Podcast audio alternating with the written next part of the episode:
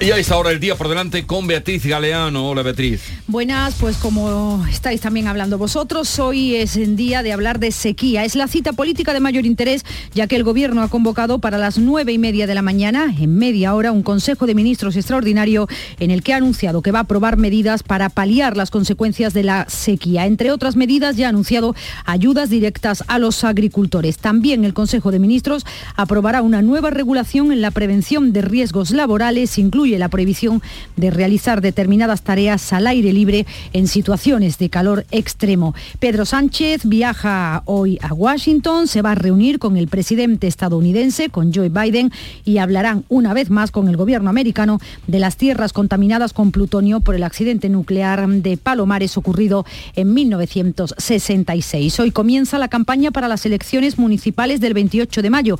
Habrá actos esta tarde en todas las provincias y en el centro del Centro de Investigaciones Sociológicas va a publicar hoy su última encuesta preelectoral. Entre las reuniones hoy en Sevilla tendrá lugar un encuentro de la Comisión de Asuntos Políticos del Consejo de Europa. Recordemos que este Consejo tiene como finalidad impulsar una unión más estrecha entre sus miembros. Los sindicatos, comisiones obreras UGT y CECIF van a movilizarse también hoy en las ocho capitales andaluzas. Protestan por la situación de la atención primaria y por la falta de respuesta por parte de la Junta. Y de Cultura destacamos esta noche, vamos a conocer el premio de novela Fernando Lara tras una cena que se va a celebrar en los Reales Alcázares de Sevilla.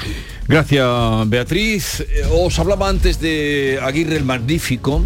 es que esta mañana, cuando hacemos eso, ese tema de las efemérides recurrente, Jesús Aguirre eh, fallecía tal día como hoy del año 2001 y Víctor me ponía un corte. Era a raíz de alguna respuesta que tú me habías dado que me vino a la cabeza, pero creo que lo vamos, vamos a escucharlo.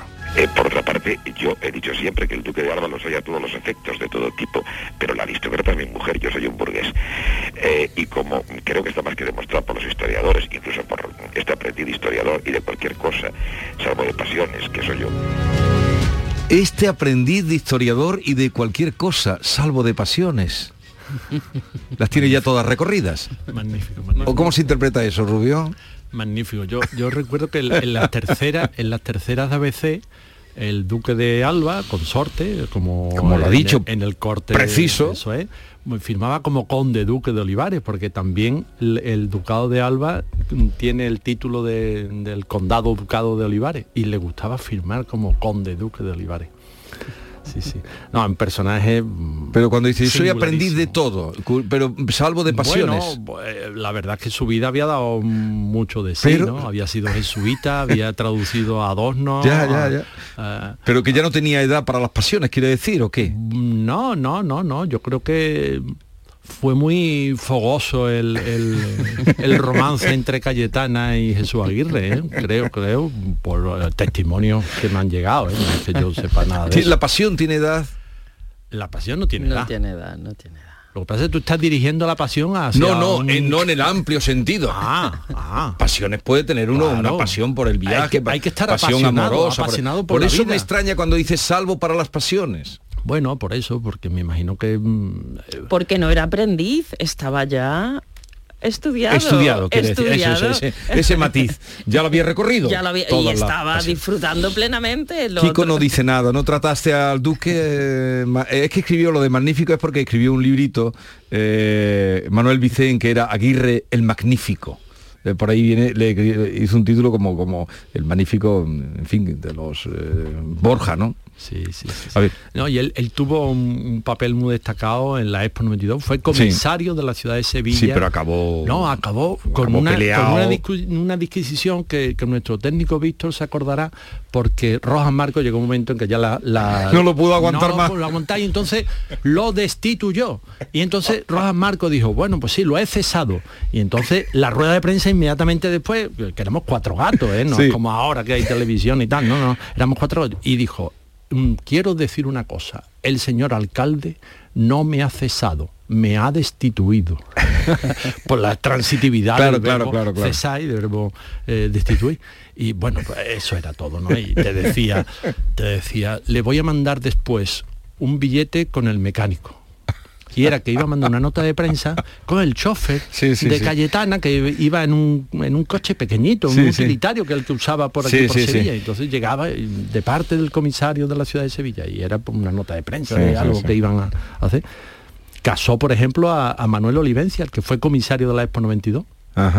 Yo creo que en los tiempos en que él fue capellán de la Complutense allí en la, capilla de mm, el, ¿cómo se llama esa iglesia? que está al lado del Museo de América hombre Sí, fue. Sí, yo sé dónde. Años 60, 70, eso también Pero, pero habéis, habéis, reparado poco en cuando afirma y se declara burgués, ¿no? burgués, hoy, en día, ¿no? Hoy en día, hoy en día que alguien se declarase burgués tan abiertamente, ¿no? En oposición a a la aristocracia y demás, ¿no? bueno, también Chávez Nogales se declara burgués. no, el pequeño burgués. Este burgués, soy un burgués. A ver quién dice algo diciendo que, es burgués. Realmente lo que, la definición que le cuadraría al duque de Alba, a Jesús Aguirre, era snob pero snob etimológicamente es sine nobility. Sí. Entonces son los que no tenían título nobiliario, pero en su caso que tenían muchísimos títulos nobiliarios, los sacaba todos a pasear, ya te digo, que, en según qué, escrito firmaba de una manera o de otra, con un título o con otro. tenía muchos, podía elegir. totalmente. Después de este recuerdo al Duque Aguirre, ahora tenemos otro Jesús Aguirre, eh, eh, que es el presidente del Parlamento. Qué feliz se le ve a Jesús Aguirre. Sí, es que quitarse de lo alto. Hombre, qué feliz se le ve. Muy más ahora que la cosa sanitaria se está también un poquito más torcida. Después de lo que pasó el hombre. Se le ve en un parlamento con mayoría absoluta, eso es el oasis, ¿no? ya te dedicas a, bueno.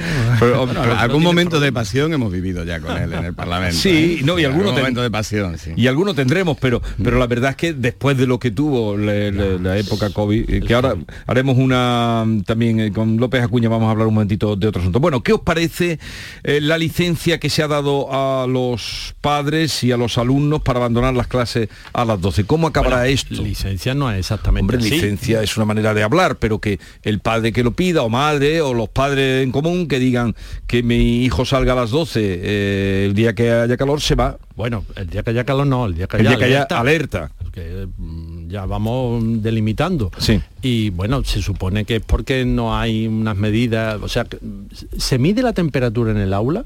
Pregunto. Bueno, no lo sé, ¿eh? En mis tiempos, de luego, cuando yo estudiaba en el colegio, en el siglo pasado, no se medía y hacía una harta de calor.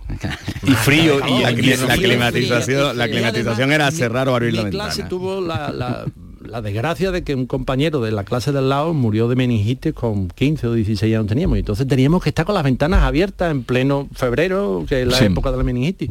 O sea, estábamos mm, no a la intemperie, pero, pero casi. Y bueno, ahora pero desgraciadamente mm, cuando estudiamos lo vemos lejanísimo en el tiempo pero es que desgraciadamente los colegios y los institutos andaluces están prácticamente prácticamente igual que en aquella época porque mm. es que casi ninguno tiene, las aulas no tienen aire acondicionado, no tienen climatización de... Y entonces, hombre, las temperaturas que hay algo se debería haber avanzado en este asunto, pero la medida esta de que a las 12, si hay una alerta, y entiendo también que el colegio pone las facilidades, porque esto va a crear un auténtico caos en, en los colegios y en los institutos. Cuando la mitad de la clase se vaya, la otra mitad se quede, bueno, ¿y ahora qué hacemos? ¿Avanzamos temario? ¿No avanzamos temario? Mm. ¿Cómo recuperan lo que se dé en clase los chavales que se van? Y, y, esto ya cuadrarlo con la conciliación de los padres, bueno, y entonces ¿quién, quién recoge al niños, se piden días los... En fin, yo creo que esto va a ser un poco de, de desbarajuste. Luego los colegios y los institutos aplican el sentido común y lo que a lo mejor desde aquí nos parece una medida mm. un poco caótica, pues luego ellos intentan hacer la cuadratura del círculo y que esto no se vaya mucho de madre, pero, pero así de entrada... Viviendo donde vivimos, ¿eh? Pues claro, que no es algo nuevo de, que ha ocurrido este año por primera es como vez. si, no sé, pues como si en Suecia lo que regulan son los días de nieve, pues claro, si es mm. que nuestro hábitat mm. natural, nuestro clima natural es este, pues oye, que llega mayo y hace calor. Sí, de, hecho existía ya un protocolo similar o el, mismo, ¿no? aplicable desde junio, ¿no? Lo que pasa es que estamos teniendo un mes de mayo atípico, ¿no? Yo, yo diferenciaría entre medida y ocurrencia. y la ocurrencia no tiene por qué ser necesariamente negativa.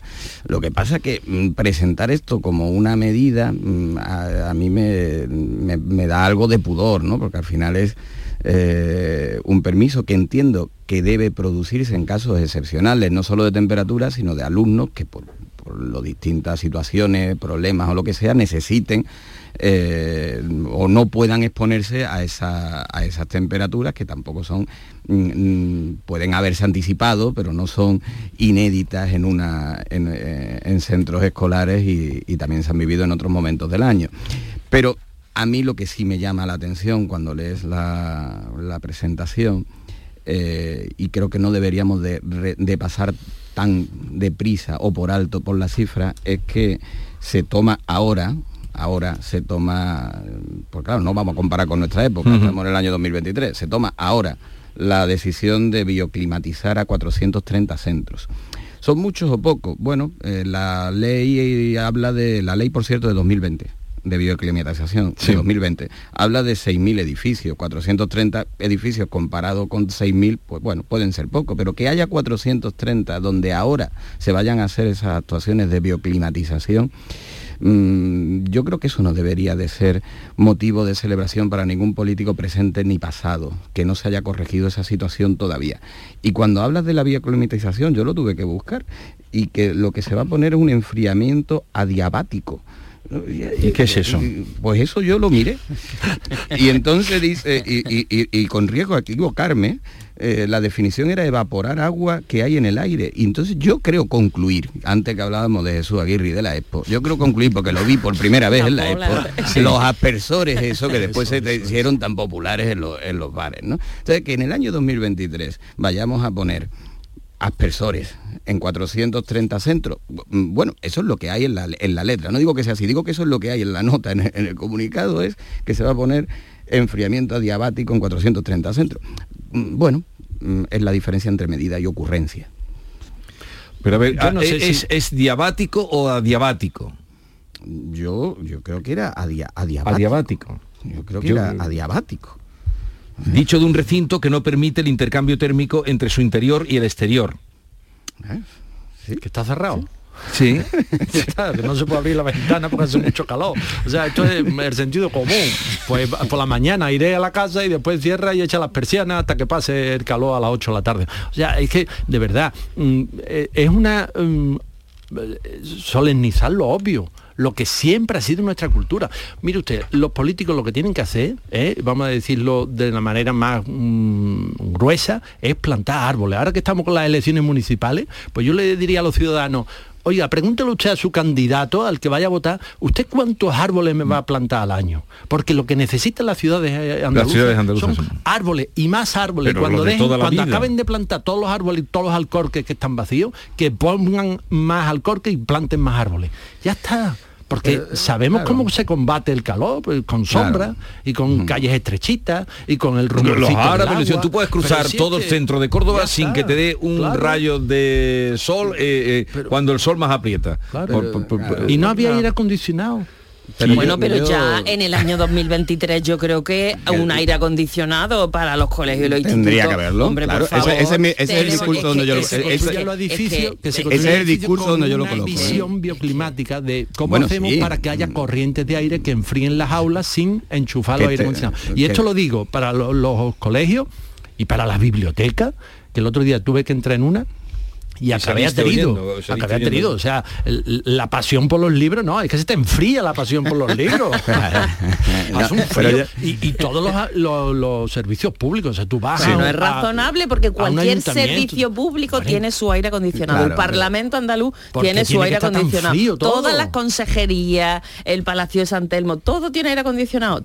Y los colegios y los institutos no ni no tienen. Algunos sí tienen, ¿eh? Sí, sí, sí. Muy poco, muy poco. Algunos de ellos, a lo mejor en algunos de que no, es que le pregunté yo ayer al secretario con el que hablé y le digo, ¿tienen algo? Y dice, sí, sí, hay algunos que tienen. Lo que pasa es que son una minoría. Pero que yo, yo, le digo para que, porque yo el discurso lo, intentaba poner y situar en esa situación. Para mí que en las últimas horas hayamos escuchado y no digo que las medidas sean eh, impertinentes, no sean necesarias y demás, que el problema de la sequía lo resolvamos sin trabajar a la intemperie cuando hace calor. Y el problema de los colegios que no están aclimatados, dejando salir a las 12, dejando salir a las 12, creo que eso son ocurrencias, no digo que sean pertinentes, digo que para resolver la sequía haga usted obras hidráulicas y para resolver el problema de calor en los colegios aclimate los centros que todavía no lo estén y que comparezcan en sede pública para ofrecer que la sequía se resuelve sin trabajar cuando hace calor a la intemperie, cosa que los albañiles lo saben de toda la vida,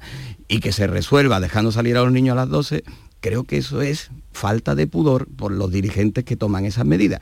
No, no critico necesariamente la medida, critico que no se vaya más y no, se haya, no haya más ambición para resolver los problemas reales. Sí, porque el, lío es monumental, ¿eh? Los padres, lo que estamos oyendo, eh, quién sale, cómo se recupera, qué clase da el profesor. Y, el propio colegio. Y toda la responsabilidad se ha dejado en los profesores, que habría que escucharlo. Bueno, ya han empezado, han saltado ya diciendo que eh, los directores de colegios que, que, no, que yo no. En fin.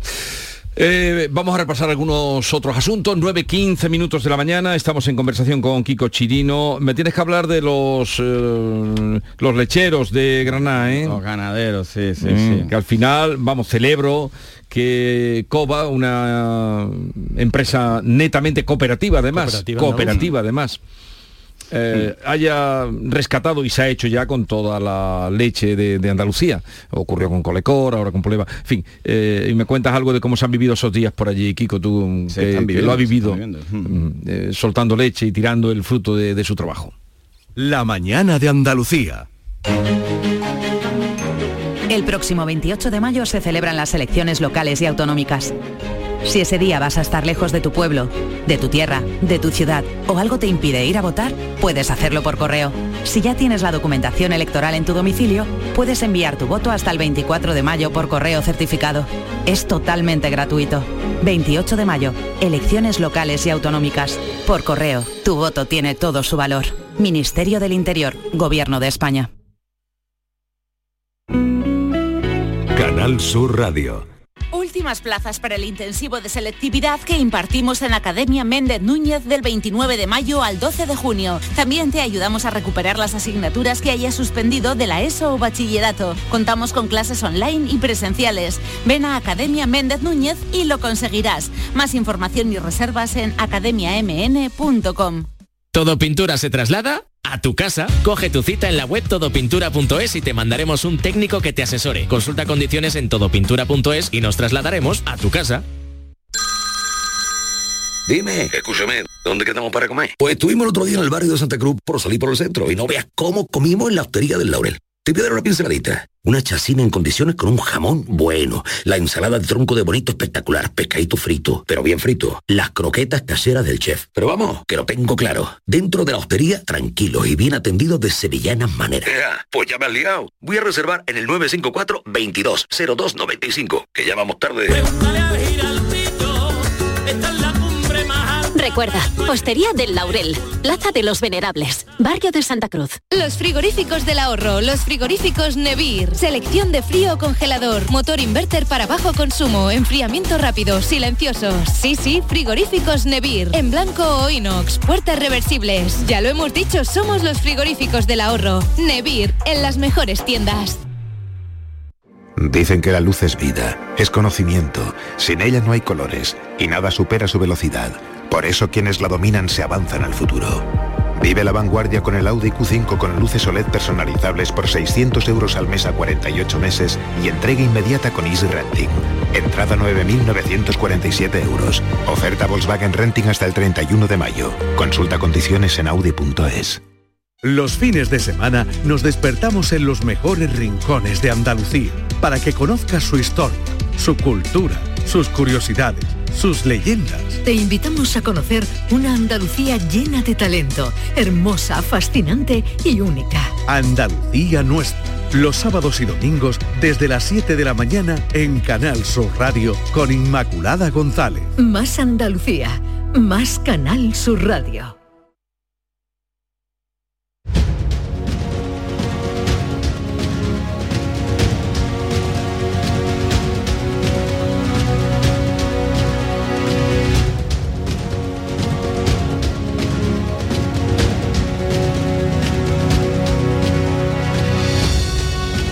La mañana de Andalucía con Jesús Vigorra.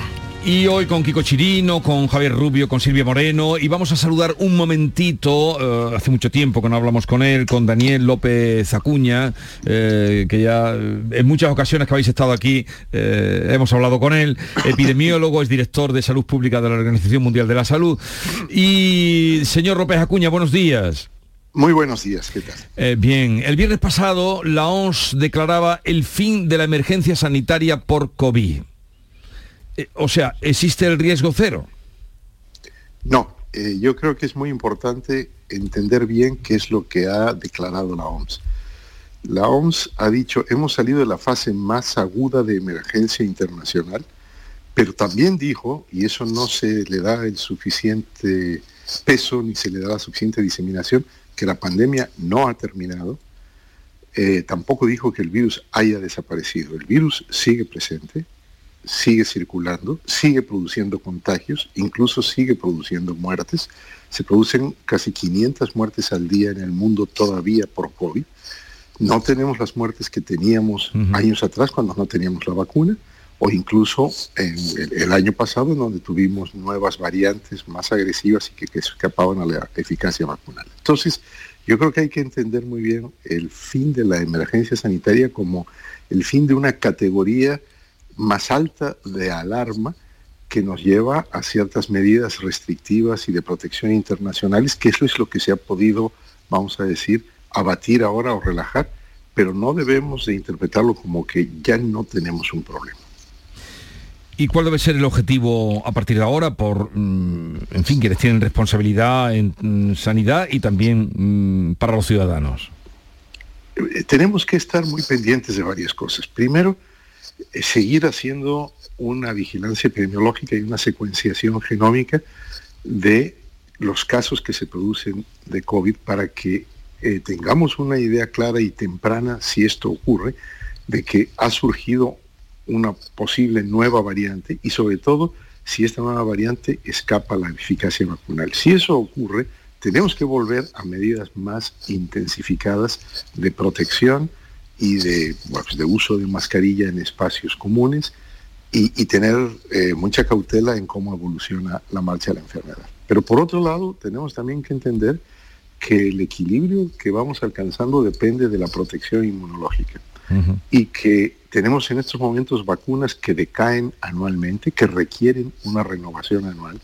Es decir, tenemos que lanzar claramente el mensaje de que vamos a tener que estar haciendo una protección anual con la vacuna que ya tenemos un porcentaje importante de personas que no se vacunó, ni mayores de 65 ni de todas las edades, con la cuarta dosis que es la, vacuna bivalente, en esta fase que se, se, produjo la vacunación última de la cuarta dosis, que es a partir de septiembre, básicamente, y vamos a enfrentar un septiembre-octubre con una, una necesidad de dar un esfuerzo importante y un mensaje claro a la población de que hay que renovar la protección vacunal. ¿Quiere usted decir que habrá que vacunarse cada año? Pues por el momento, mientras no tengamos otro tipo de vacunas y mientras sigamos teniendo una presencia del virus y una mutación del virus y casos y defunciones todavía, es importante que renovemos la protección con una vacuna cada año. Eh, si esto no ocurre, vamos a entrar en un desequilibrio en donde bajarán nuestras defensas, por así decirlo, generadas a través de la vacunación, el virus seguirá activo y puede darnos un repunte en el número de casos. Ojalá que lo mantengamos todo bajo control, que se mantenga relativamente controlado el tema de las mutaciones, pero tenemos que estar muy, muy conscientes de que no podemos todavía lanzar las campanas al vuelo ni podemos bajar la guardia totalmente. Daniel López Acuña, epidemiólogo, gracias por estar con nosotros, por advertirnos de lo que significa ese fin de la emergencia sanitaria y de las alertas que deben estar siempre activas. Un saludo desde Andalucía y gracias como siempre, señor López Acuña. Un placer. Adiós. Mm, en fin, que esto no se ha ido. No, pero eh, claro, está bien esto que decía de vacunarse todos los años la población de riesgo, entiendo, ¿verdad? O sea, creo que no volveremos a vacunar a los que cumplen 20 años, ¿no? Pregunto, ¿eh? Yo no soy epidemiólogo, epidemiólogo ni, ni, experto en salud pública, pero me parece que mm, a lo mejor sobreactuamos un poco o, pecamos de exceso de celo, ¿verdad? Cuando lo peor de la pandemia. Bueno, pero que pero ojo, 500 muertes al día en todo el mundo. Porque, ¿eh? de gripe, de gripe, por ejemplo, no se vacunan los de 20 años se vacuna la población, los profesores que están en contacto con los alumnos, tal, los, el eh, personal sanitario, los que tienen alguna enfermedad, alguna patología previa, los mayores de 55, 60, no sé dónde se pone el límite. Parece Pero nosotros, eh, por ejemplo, digo, nosotros adultos no nos han vuelto a avisar, a mí por lo menos, para vacunarnos de COVID. Hmm. No, no, no pero el experto lo ha dicho, López Acuña, mm. que, que, la cuarta dosis no, no se la ha puesto, en fin, en la Vamos, yo la, cuarta conozco muy poquita gente, que, se, la que se la haya ¿eh? puesto. Porque, eh, eh, además, muchísimo hemos pasado la enfermedad. Bueno, pues ya claro, pero la, se supone que la protección es natural. Es distinta. Kiko.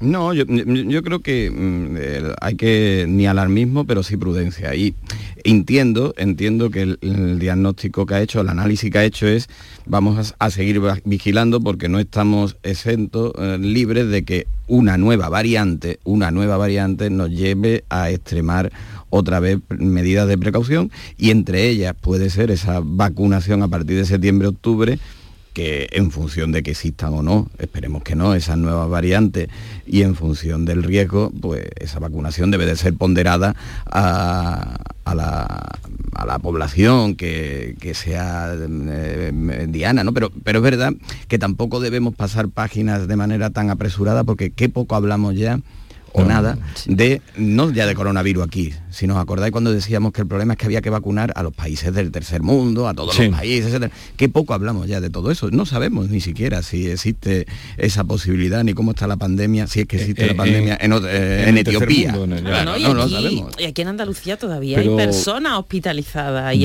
últimamente ha habido un repunte después con de la, feria. Después de la feria. Hemos tenido algún caso cercano, todos. Sí, en todos los grupos hay, hay alguna persona cercana que que ha cogido el COVID ahora últimamente y en los hospitales andaluces ha habido un cierto repunte de casos, así que hombre, conviene tampoco no, no bajar. Claro, 30 muertes, en el último parte de la semana pasada fueron 30 fallecimientos. Oye, eh, los lecheros de que tú conoces bien, porque todo esto, mm, ¿cómo, en, qué, ¿en qué ha parado Puleva? Eh? Eh, es un tema complejo, ¿eh? Es un tema complejo. Ojo que es un tema complejo, mm, porque el impacto inicial y en los que nos quedamos todos son en esos 100.000 litros, 200.000 litros incluso diarios que se han llegado a destruir. Parece que en los cuatro o cinco días de la polémica eh, que no le recogían la leche. 450.000 eh, litros. ¿Me entiende? Algunos se puede preguntar, ¿y por qué la tiran? Pues porque no se puede vender sin pasteurizar, ¿no? Entonces si no te la recogen, no, se la recogen tú no, puedes, no puedes venderla. puede, irla, puede llevarla a las queserías, la única alternativa, pero las queserías no necesitan ese volumen de leche. Pero mm, el sector tiene un, problema que no es solo de precio, porque cuando en 2020 el litro de leche estaba a 35 céntimos, tenían problemas y cuando en 2023 ha llegado a pagar por encima de 60, el doble, también seguía teniendo problemas. El problema es un problema de coste y de producción y del propio sector que hay que analizar y es complejo. El acuerdo que ha hecho con COVA, del que no se han dado todavía todas las cifras, eh, ayer, cuando hablabas con todas las partes, que es lo que se intenta hacer aquí, los ganaderos no estaban tampoco del todo satisfechos en el precio. Parece que el precio puede ser muy similar que el que el que, estaba ofreciendo Lactalis. Lo que pasa que era una cuestión, te dicen, de dignidad, ¿no? Y es verdad que después tenemos, pues, el análisis primero nos lleva a una cooperativa pues, andaluza, netamente andaluza, y una empresa eh, originalmente de Granada, pero ahora en manos de una multinacional. Claro, eso si te apela al corazón, pues es muy fácil, pero lo que te dice Puleva y Lactalis Puleva, está por aquí la cúpula en estos momentos, es en la campaña de desprestigio que, han sufrido en, este, en estos momentos, que, alguien, que alguien pueda irse ya directamente a la botella de, dejar la botella de puleva en el supermercado y que pese a ser multinacional eh, todavía tiene la sede aquí en Granada con 600 familias granadinas en su mayoría que viven de, eso y que ahora pueden entrar en riesgo. Por eso digo que es un tema mm, también complejo. El preacuerdo con COVAT existía desde diciembre, enero, lo que se ha hecho es acelerarlo porque en 2024 los ganaderos ya que ya iban a servir a COVAP aunque iban a mantener los 90.000 litros para, para Puleva. Creo que es un tema complejo que todavía no está resuelto del todo del que dependen muchísimas familias y que mm, lamentablemente tendremos que ver alguna arista en los próximos días. En fin, eh, todo tiene muchas... Eh, porque dices tú que 600 personas o, sí, bueno, 600 personas no, pero el número familia, de... Familia, sí, sí. Y bueno, lo que te dice es que eh, coges las dos versiones y las dos versiones, tanto la de los ganaderos como la de la empresa, tiene argumentos. y lo de los ganaderos directamente es que no les salen los números, que, han tenido que, han tenido que empezar a sacrificar ya cabezas de, ganado y que, y que sacrificaron 1.500 vacas el año pasado que no tienen para darle de comer y la tienen que vender para sacarla como carne directamente. Mm. Y, Puleva, la Tali Puleva, que aquí sigue siendo Puleva, lo que te dice es, eh, eh, nos compró las Talis, la fábrica lejos de irse, se han invertido más de 60 millones aquí en inversión en la, en la central de, Granada y esta campaña eh, pues es una campaña de desprestigio con un desenlace de momento incierto. Mm, bueno, aquí hay que alguien, tiene que aparecer alguien, alguna institución, algún mediador, alguien que haga que las conversaciones se retomen. Cuando dices ese alguien te refieres a los políticos. Digo los políticos porque los que tengan responsabilidad política en el mando. Deben, deben, de, deben de ser los que tomen la iniciativa. Ese es el encargo que, que, tienen, ¿no? Mm. Ese es el encargo que tienen. Y de hecho, bueno, bueno o, la, patronal, ayer eh, González de Lara pedía que, se volviera, ¿no? creo que estuvo por Motril y pedía que se volviera a esa negociación y a, buscar un, entendimiento. Lo que no está claro es que yo entiendo la dignidad y el orgullo de los ganaderos y eso es una cuestión personal que cada uno lo pone el umbral donde quiera ponerlo. Eh, pero salvar un acuerdo en términos similares al que se ha desechado, seguir trabajando con unos números que no te den que no te den y encima poner en riesgo una relación de medio siglo, mm, pues bueno, yo creo que habría que intentar sentarse las dos partes con los argumentos para buscar un entendimiento. Más de medio siglo, ¿eh? que Puleva se constituyó en 1959, me decía hoy un uno de la sí, sí, sí, Puleva, sí, el acuerdo con, la cooperativa, porque esto es una cooperativa, es una cooperativa que, que tiene sede en varias, porque tiene en varias provincias, asociado en varias provincias, pero el acuerdo con esta cooperativa, que es verdad que hoy en día ya sí es mayoritaria, es un acuerdo que llevaba funcionando medio siglo, ¿no? Hoy en día es mayoritaria, porque entre otras cosas las vaquerías, mm, basta con que cualquiera salga a una capital, han desaparecido del paisaje de los cinturones y el área metropolitana de las capitales, ¿no?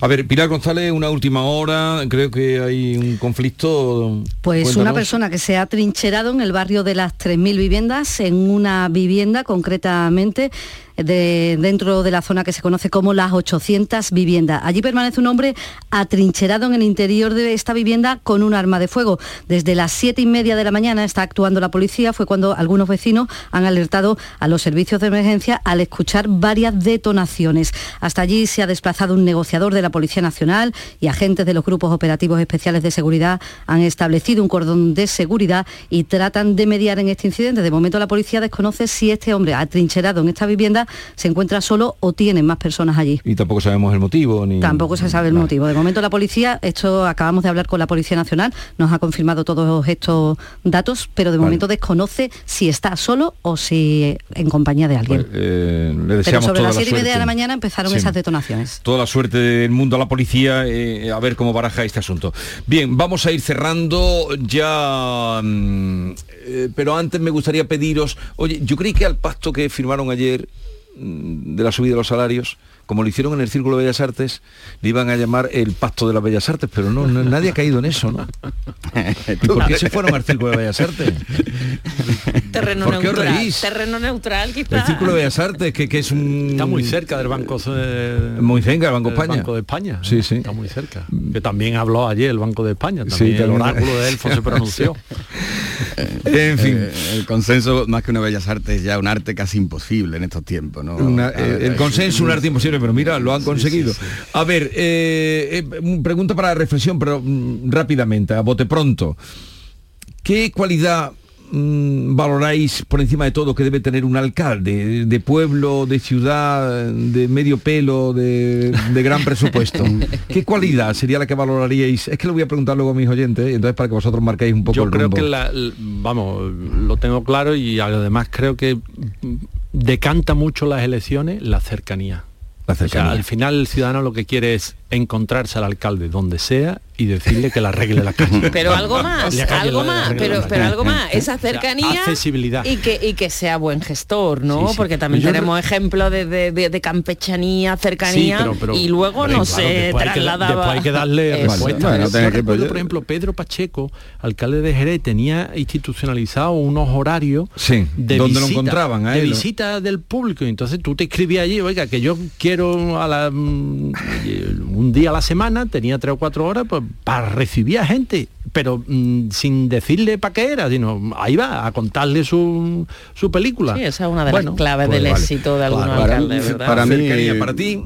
Para mí la debería de tener todo político, pero en el caso de los buenos alcaldes debería de ser imprescindible e irrenunciable defender los intereses de su ciudad y sus ciudadanos por encima de los intereses de su partido. Bueno, pues eh, defender intereses de su ciudad y pueblo por encima de los intereses políticos, de, su partido político. que sea un- buen y buen gestor. gestor. Vale, están, son tres cualidades, bueno, buenísimas.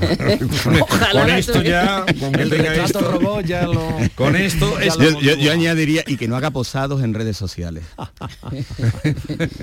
no me estoy refiriendo a nadie en concreto, sino en general. Fue- No, no que no salga en redes sociales, que no haga posados en que redes haga- sociales. de esto hay bastante tendencia. Sí. Porque Sí, sí. los asesores están ahora, los asesores que se han buscado, están incidiendo todos en que salga en redes, que salga en redes. Es que lo mismo si el alcalde cercano no necesita las redes sociales. Exactamente. Veremos, Ya- ya lo veremos dentro de unos años cómo nos borramos todas las redes sociales que son una gran estafa. Y, y será eso un signo de Y distinción. nos vamos a los bares, que es donde se hace la vida. Escúchame, En y las plazas, sentados y, Y- charlando y, y- y será- viéndonos la cara. ¿Y será esto un signo de distinción? Como, Claro, decir- como sí, cuando claro, empezamos claro, con claro. Aguirre. Como, como no, como no tener WhatsApp, ¿no? Como no tener Claro, WhatsApp, como decía claro, Javoy, no tener WhatsApp. Claro, Eso es. Eh, por cierto, comprueben ustedes lo feliz que se está dejando eh, el móvil, esto que hablábamos, de salir una noche a tomar una estas noches tan maravillosas en cualquier ciudad andaluza. Salir una noche a tomar algo Oh, en una plaza, en- en una plaza encontrarte un meeting, encontrar- encontrarte un meeting. y si, y si para colmo te ponen una tapa buena, Eso es el sumo. Por Los cierto, caracoles, empieza la temporada Sí, sí, ahora. Ahora, eh, cuando vayáis por la Feria del Libro, no olvidéis eh, de Jazmines Torcidos, que es el nuevo Hombre, libro eh, de bueno, Kiko bueno. Chirino. Ah. Ya lo he recibido, muchas gracias por el regalo. No he entrado en él todavía, nada más que en el primer capítulo. Me hace- todavía me asiste la el beneficio de la duda de que pueda ser incluso bueno, ¿no? El primer capítulo es el que he leído, ¿Ficción o no pero seguiré con él. eh, Pregunto, ¿ficción o no ficción? Sí, inspirado en, en, eh, en En hechos hechos, que si no han sucedido podrían haber sucedido. que tengáis un bonito día. Adiós. Muy bien, Eh, adiós. adiós. Muy bien. Hasta luego. Continuamos en la mañana de Andalucía. La mañana de Andalucía. ¿Te has fijado en los ricos? Nos referimos a esos ricos en sobremesas, en rayos de sol, en libros, en atardeceres. Ricos en tiempo libre, en improvisar, en dejarse llevar. Ricos, muy ricos en risas, en conversaciones, en tranquilidad. Cada viernes puedes ganar hasta 6 millones de euros con el cuponazo de la 11. Cuponazo de la 11. Ser rico en vivir. A todos los que jugáis a la 11, bien jugado. Juega responsablemente y solo si eres mayor de edad. Canal Sur Radio, la radio de Andalucía. En Logística Castillo disponemos de terreno para estocaje de contenedores y maquinaria portacontenedores para la manipulación y reparación de los mismos. Instalaciones con almacenaje en ambiente, refrigerado y congelado. Todos los servicios de transporte multimodal y gestión logística integral al cliente adaptado a sus necesidades. Logística Castillo, tu gestor estratégico en Sevilla para todo el sur peninsular. Escucha bien lo que te voy a decir. Alégrate, ya no te vas a arrepentir. Yo te voy a ayudar a que puedas ahorrar nuestro petróleo. Ese sol y no lo pueden apagar. Placas fotovoltaicas Dimarsa. Infórmate en el 955 12 13 12 o en dimarsa.es. Vuelve Film Symphony Orchestra con Krypton. Última oportunidad para asistir al espectáculo inspirado en las mejores bandas sonoras de los héroes y superhéroes del cine. Superman, Spider-Man, Capitán América, Iron Man, El Último Moicano y muchas más. 26 de mayo, Fibes. Ya a la venta en filmsymphony.es. Los frigoríficos del ahorro, los frigoríficos Nevir. Selección de frío o congelador, motor inverter para bajo consumo, enfriamiento rápido, silenciosos. Sí, sí, frigoríficos Nevir. En blanco o inox, puertas reversibles. Ya lo hemos dicho, somos los frigoríficos del ahorro. Nevir, en las mejores tiendas. Aquadeus, ahora más cerca de ti, procedente del manantial Sierra Nevada, un agua excepcional en sabor, de mineralización débil que nace en tu región. Aquadeus Sierra Nevada es ideal para hidratar a toda la familia y no olvides tirar tu botella al contenedor amarillo. Aquadeus, fuente de vida, ahora también en Andalucía.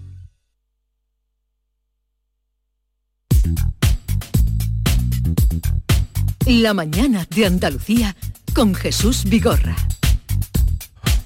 Y con Maite Chacón, buenos días Maite. Hola Jesús, buenos días. David Hidalgo, buenos días. Buenos días. ¿Cuánto tiempo sin verte? Sí, gracias por el aceite que me has traído de Jaén, ¿eh? muy de Virgen extra. Oye, que- que esa ironía ¿Te ha gustado? Me ha gustado, me lo he hecho la tostada esta mañana.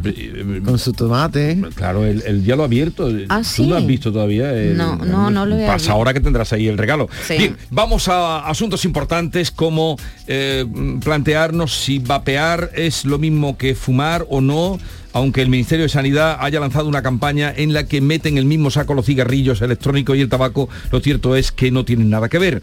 El gobierno ilustra con imágenes de jóvenes inhalando humo de vapeadores, el lema el tabaco ata y te mata en todas sus formas. Lo curioso del asunto es que estos dispositivos no tienen ningún parecido con el tabaco convencional que cada año mata a 52.000 personas solo en España. Hemos invitado a Agustín eh, Valido, que es jefe de servicio de neumología del Hospital Universitario eh, Virgen Macarena. Doctor Valido, buenos días. Hola, buenos días. Los riesgos de los vapers o los vapeadores, eh, o qué riesgos, empezaríamos por ahí, entrañan los vapeadores. Bueno, en primer lugar creo que hay que dejar claro que también son igualmente tóxicos ¿no? y son malos para la salud. Es decir, que pueden tener componentes o eh, ser formas diferentes de, inhalar tóxicos. Unos son los cigarrillos convencionales, otros son los eh, cigarrillos electrónicos y luego tenemos los dispositivos que calientan el tabaco pero no lo queman, pero que igualmente provocan los mismos eh, efectos que un cigarrillo convencional.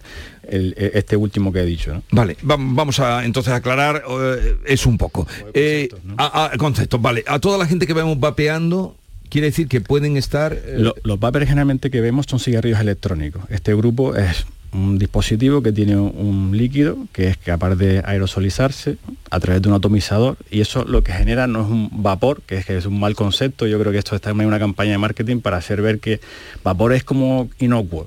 Realmente no es así, son aerosoles con partículas que son tóxicas para el organismo, exactamente igual. ¿Y qué partículas son esas? Pues tenemos los componentes que generan que el líquido se mantenga en forma líquida y eh, necesitan propilenglicol, glicerina, y eso cuando se transforma y se calienta pasan a tener eh, formaldehído, acetaldehído, pueden tener nitrosamina, que son compuestos claramente tóxicos, además de pequeños eh, hidrocarburos. Eh, todo eso pasa al organismo, se absorbe y también afecta por supuesto al pulmón eh, con enfermedades que ya hemos visto como neumonías eosinofílicas, eh, por hipersensi- hipersensibilidad, neumonías lipoideas, incluso en Estados Unidos en el 2019 se describió una forma grave de enfermedad donde afectó a más de 300 personas y murieron jóvenes por debajo de 24 años hasta 22 casos porque terminaron en UCI y el- está asociado exclusivamente al consumo de cigarrillos electrónicos. Y ahí están ustedes encontrando también gente joven, no solo... Claro, está principalmente en gente joven. Ya casi las últimas encuestas, que yo creo que ya se quedan cortas porque están publicadas de 2020, hablan de que por debajo de 18 entre 14 y 18 años más del 50% de los jóvenes lo han probado. ¿no? Yo creo que todo el que fue a la feria de Sevilla se dio cuenta de que... De que estaba muy extendido. que, estaba, que, que está en todos lados. ¿no? Hay una campaña muy fuerte de, de marketing, esto no deja de ser otro negocio más, ¿no? Donde la gente sigue apostando su salud, igual que ocurre cuando uno fuma. Hay que tener cuidado. Ay, perdón. Eh, no, la ley, ahora ya Sí, abrimos. sí. La ley que dice con respecto a esto, ahora mismo. Bueno, la ley incluye todo el mismo, dentro del mismo saco. Lo mete todo en el mismo saco. Sí, hay verdad, eh, creo que mm, desde la Sociedad Española de Patologías Respiratorias se ha hecho varias propuestas para modificar este tipo de exposición a, a- este tipo de productos. ¿Qué ocurre? Que mm, ya ha costado trabajo de que la gente entienda que el tabaquismo es una enfermedad y que el hecho de que tú estés al lado de alguien que fuma es malo. Ahora eh, pasamos a la otra parte de que esto realmente se vende de una manera que es más inocua o que realmente muchos creen que es inocuo totalmente. Entonces, el cumplir esta normativa en determinados sitios pues se hace más difícil, lo vemos todos los días, eh, pues en bares o en sitios públicos. Y en sitios cerrados, yo he visto, he visto y quienes nos estén escuchando también lo habrán visto. Sí, antes me preguntaba un poco si el estar cerca de alguien que va a P puede ser tóxico. Yo le comentaba que hombre, no tenemos datos exactos como en el tabaquismo pasivo, que se sabe claramente que provoca enfermedades, pero eh, hay que ser coherente que si yo respiro lo mismo que te estoy diciendo que es tóxico porque estoy a tu lado, pues probablemente también me afecta. Hay que tener cuidado, doctor, porque hay mucha gente joven, como usted está comentando, que está vapeando, porque parece, yo no sé si es que es una campaña, se no se estarán gastando mucho dinero, pero es que parece que está asociado como a la salud. Están diciendo una forma estupenda de dejar de fumar, el vapeo. Lo están no sé si lo están vendiendo como algo saludable. Claro. Eh, bueno, hay que dejar claro que no hay evidencia que justifique el uso del cigarrillo electrónico para dejar de fumar. De hecho, puede ver que ahí le haya ido bien. En algún momento se planteó inicialmente con dosis progresivas en que iban disminuyendo la cantidad de exposición a la nicotina, pero los trabajos no han considerado eso. Esto no tiene nada que ver con esto, es una campaña de consumo que lo que hace es facilitar el hábito de, la inhalación y de estar continuamente eh, inhalando algo que generalmente ya no solamente vapean, sino lo que nos encontramos luego en la consulta son gente que tienen consumo dual, fuman y vapean. Entonces el hecho de mantenerte vapeando lo que mantienes es la parte condicionada del gesto de fumar continuamente y además muchos de estos cigarrillos electrónicos también llevan nicotina que es lo que favorece claramente que tengas un nivel de adicción permanente. Decía usted, doctor, que no tenía datos actualizados, le ofrezco uno del 2023, un estudio de la Asociación Española contra el Cáncer dice que 9 de cada 10 jóvenes españoles están expuestos al humo digital, en parte inducidos también por las modas, ¿no? porque los influencers y toda la gente que aparece en las redes sociales eh, aparecen vapeando. Eh, ¿No es necesario vapear para para volverse adicto? O sea, el, que, el que vapea todos los días se convierte en un adicto o con, aunque vapee simplemente una vez por semana puede convertirse en un adicto. en todos aquellos cigarrillos electrónicos, vapor, que tengan nicotina, pues tenemos el mismo efecto adictivo que genera el cigarrillo. ¿no? La nicotina tiene efecto adictivo sí o sí. ¿no? ¿Qué ocurre? Que dentro de la dependencia que se genera tanto en el consumo de tabaco como en este tipo de dispositivos, no solo influye el aspecto físico que genera como dependencia de la nicotina, sino que hay otra serie de factores que te hacen que tus hábitos se modifiquen. Si tú ya continuamente cada vez que coges el teléfono, coges el vapor y eso lo vas repitiendo continuamente, ya son asociaciones que se mantienen. Entonces la dependencia no podemos hablar solamente de dependencia física en relación con la nicotina, sino cómo modifica eso tus hábitos en el día a día. Entonces, pues bueno, algo que tú repites continuamente, ni siquiera que sea un vapor, se puede convertir en un hábito. Y eso al final genera una dependencia. Luego quitarlo no es sencillo, no es solamente tratar la parte física, es cómo modificas tu vida para que todo aquello que tú estás haciendo, que o bien lo hacías fumando o vapeando, ahora lo tengas que cambiar. Eso no es fácil, eso genera un consumo permanente que por lo que antes estaban comentando de que hay mucho dinero detrás de esto. ¿no? Doctor, hay quien me ha dicho, algún compañero que vapea, o, que no vapea, no sé, igual me lo ha dicho y no vapea, yo pensaba que sí, que no lo inhalan que el vapeo es eh, que se lo quedan en la boca y expulsan, que por eso echan tanto vapor, ¿no? Que, ¿no? que no se lo llevan al pulmón. Eh, la verdad es que eh, es una cosa que hay que desmitificar. Yo, estamos hablando que el tabaquismo pasivo es malo, es decir, que yo estoy al lado de alguien que fumo y solamente por respirar el humo me está afectando. Y ahora me está diciendo que si yo me lo dejo solo en la boca, pero no solamente no me lo trago. Yo creo que son formas de justificación. habitualmente los productos inhalados, con que tú lo respires es suficiente, es que no hace falta hacer más. De hecho, con que estés cerca de gente que lo hace, también te afecta. Entonces, bueno, luego, en relación con el tabaquismo en sí, el cigarrillo convencional, es verdad que distintas formas de inhalar pueden tener distintos impactos. Pero bueno, que eso no justifica, eso para quedarse tranquilo, fundamentalmente. ¿Y, ustedes los neumólogos mm, cómo están? Porque costó mucho quitar el tabaco. Pues no, lo hemos quitado. Bueno, no lo han quitado, pero mm, eh, llevar el tabaco fuera de los eh, espacios interiores, cerca de la gente, en los sitios públicos, ha costado mucho. Muchos años. Para, todo fue un, antes y un después la aparición de la ley 2005, la modificación de 2010, eso modificó que en los espacios eh, sociales no se pudiera fumar, tanto en bares, hostelería, etcétera, eso cambió radicalmente y bajó claramente la prevalencia del tabaquismo. Por desgracia el tabaquismo tenemos un problema grave y es que la consideración de enfermedad no es fácil, de hecho ni siquiera social, es decir, el tabaquismo no es un vicio, es una enfermedad en Mm. sí misma. Y hay una lucha importante y dentro de esto que acaba de comentar de que hemos conseguido, es que todavía nos falta conseguir que todo el tratamiento disponible para dejar de fumar esté financiado. Esto ha sido Sí. cambios que son muy recientes, hace relativamente poco. O sea que todavía estamos en la lucha del tabaquismo y ahora aparece el tema de, de- de los, De los vapers. Bueno, nos complica la situación, sin duda, ¿no? Y de hecho, Perdone que te haya interrumpido. no, no, ya hablo demasiado. ¿no? No, al contrario, al contrario. Lo que pasa es que tenemos tantas preguntas acumuladas, por ejemplo, la que tiene que ver con la gente joven, mayormente la que gente que vapea su gente joven, pero al contrario que con el tabaco, con el vapeo no se conocen los efectos a largo plazo. En cuanto haya un estudio que se, saldrá y Bueno. se conozca, a lo mejor ya mm, son peores los datos, ¿no? Eh, yo creo que no podemos esperar, ¿no? Yo creo que eh, el- eh, vamos a ir recogiendo datos, queramos o no queramos, porque es verdad que a largo plazo tendremos pacientes que llevarán vapeando mucho tiempo. Pero eh, es muy sencillo de entender, es decir, si tú inhalas tóxico es imposible que no tengas problemas. De hecho, ya estamos viendo enfermedades que no veíamos, ¿no? Esta que era el EVALI que comenté antes en Estados Unidos, es una enfermedad que tuvo una lesión grave aguda en los pulmones por vapear y que no existía previamente. De hecho, aparecen neumonías lipodeas que, bueno, yo llevo veintitantos años en esto de la neumología y la verdad que pues no lo habíamos visto previamente. Es decir, que sí que aparecen ya enfermedades que están asociadas a esto y en largo plazo, pues es que tiene que pasar el tiempo necesario para que podamos tener datos. Ahora, tomar medidas cuando ya tengamos los estudios a largo plazo, Claro. creo que es mejor lo que estáis haciendo de intentar informar y poner un poco... A ver, entonces en pie. concluyendo, a quienes nos escuchan, padres, vapeadores, no sé qué mensaje es el que mm, traslada, doctor. Hombre, primero no es algo inocuo. No es Eh, inocuo, primero, no es eh, inocuo. eh, están dentro de una rueda donde realmente ellos son, no sé si decirlo o no, pero bueno, son el objetivo, iba a decir marioneta, pero son el objetivo, donde entran a- al final en un negocio donde ellos van a apostar su salud y su dinero y otra gente pues se llevará las rentas, ¿no? Sobre dispositivos que, bueno, mm, sí, sí, sí que provocan enfermedades, no son inocuos, tienen tóxicos, los inhalan y pasan al organismo. Y además eh, ha entrado también en esta manera de captar hasta el diseño. Hombre, Porque claro, el diseño sí, ha oh, entrado. espectacular. Bueno, hay mucho dinero detrás de esto. Hay dispositivos que todavía quitan, bueno, ya hay algunos introducidos, pero en Estados Unidos es tremendo. Algunos se parecen a un pen que directamente inhalan eh, sales de, ni- de nicotina. Eso es imposible que no te puedas enganchar. Y los dispositivos tienen pues todo tipo de diseños, ¿no? De hecho, hay mucho dinero gastado detrás del diseño de esto, a que sea más sencillo, parecido a un bolígrafo, etcétera.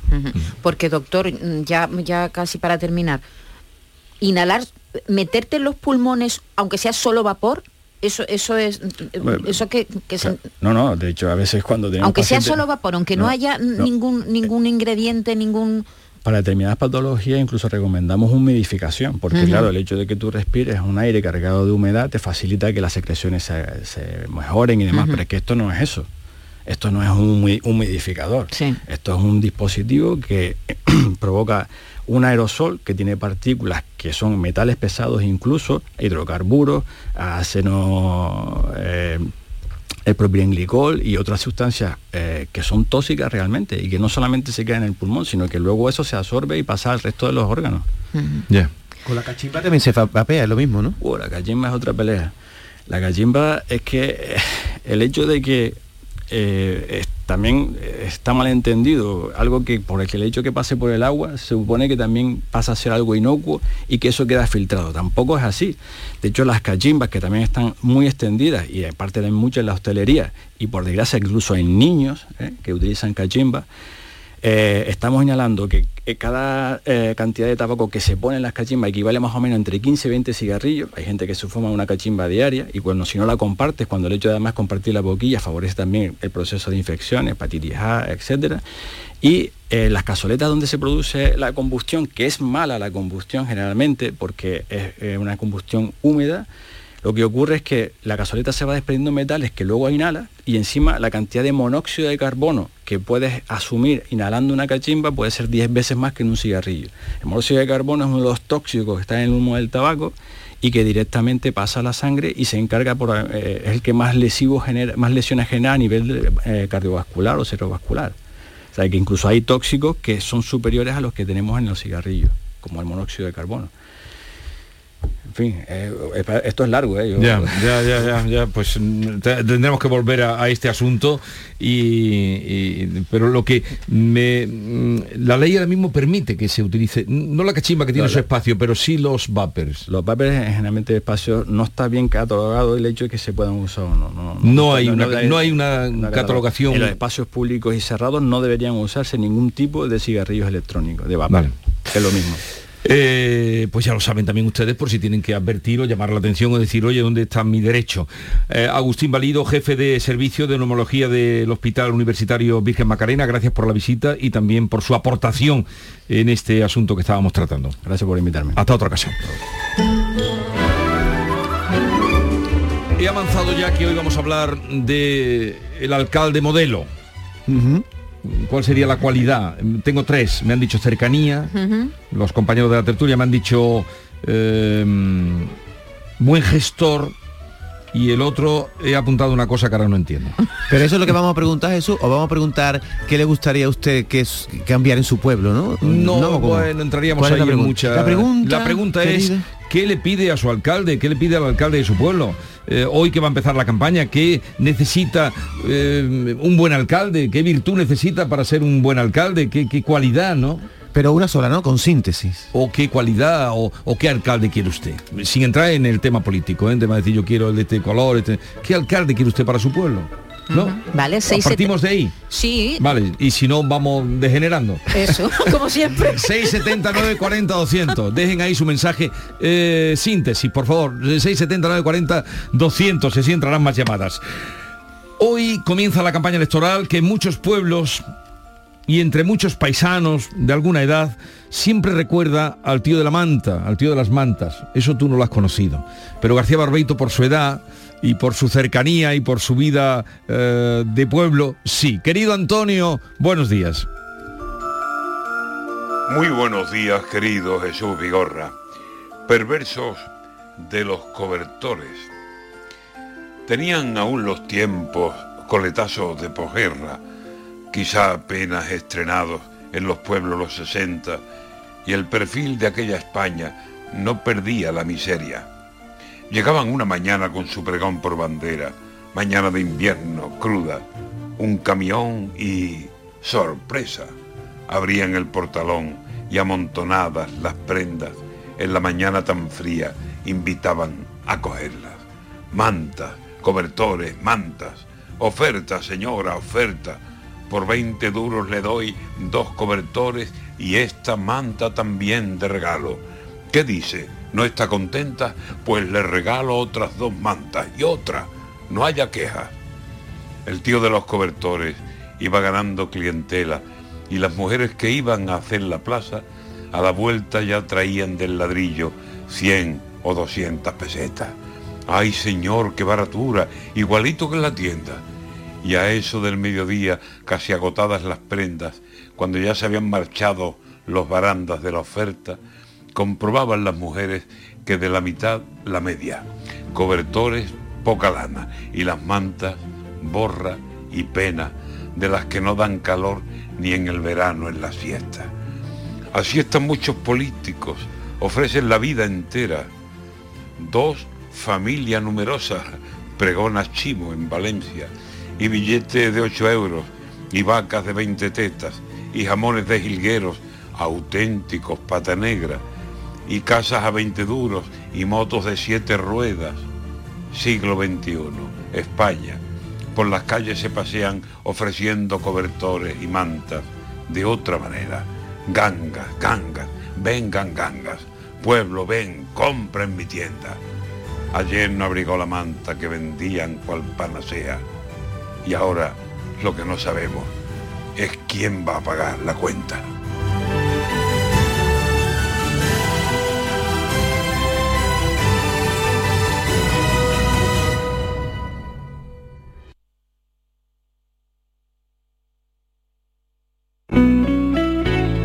Sur Radio. Todo pintura se traslada a tu casa.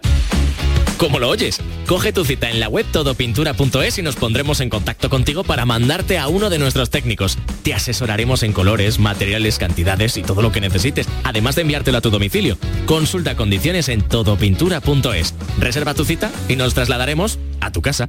Los frigoríficos del ahorro, los frigoríficos Nevir. Selección de frío o congelador, motor inverter para bajo consumo, enfriamiento rápido, silenciosos. Sí, sí, frigoríficos Nevir. En blanco o inox, puertas reversibles. Ya lo hemos dicho, somos los frigoríficos del ahorro. Nevir, en las mejores tiendas. ¿Tu mirada tiene un aspecto triste, cansado o envejecido? La doctora Carolina Bruzual, oftalmóloga especialista en oculoplastia y medicina estética, reconstruye tu mirada, eliminando ojeras, bolsas y exceso de piel, priorizando siempre la salud de tus ojos. No lo dudes. Clínica de Medicina y Cirugía Plástica, doctora Bruzual. Estamos en Bormujos. Primera visita gratuita. Te esperamos. Van a dar las 10 de la mañana y Automóviles Berrocar abre sus puertas, deseándoles que tengan un feliz día. Automóviles Berrocar tu confianza, nuestro motor.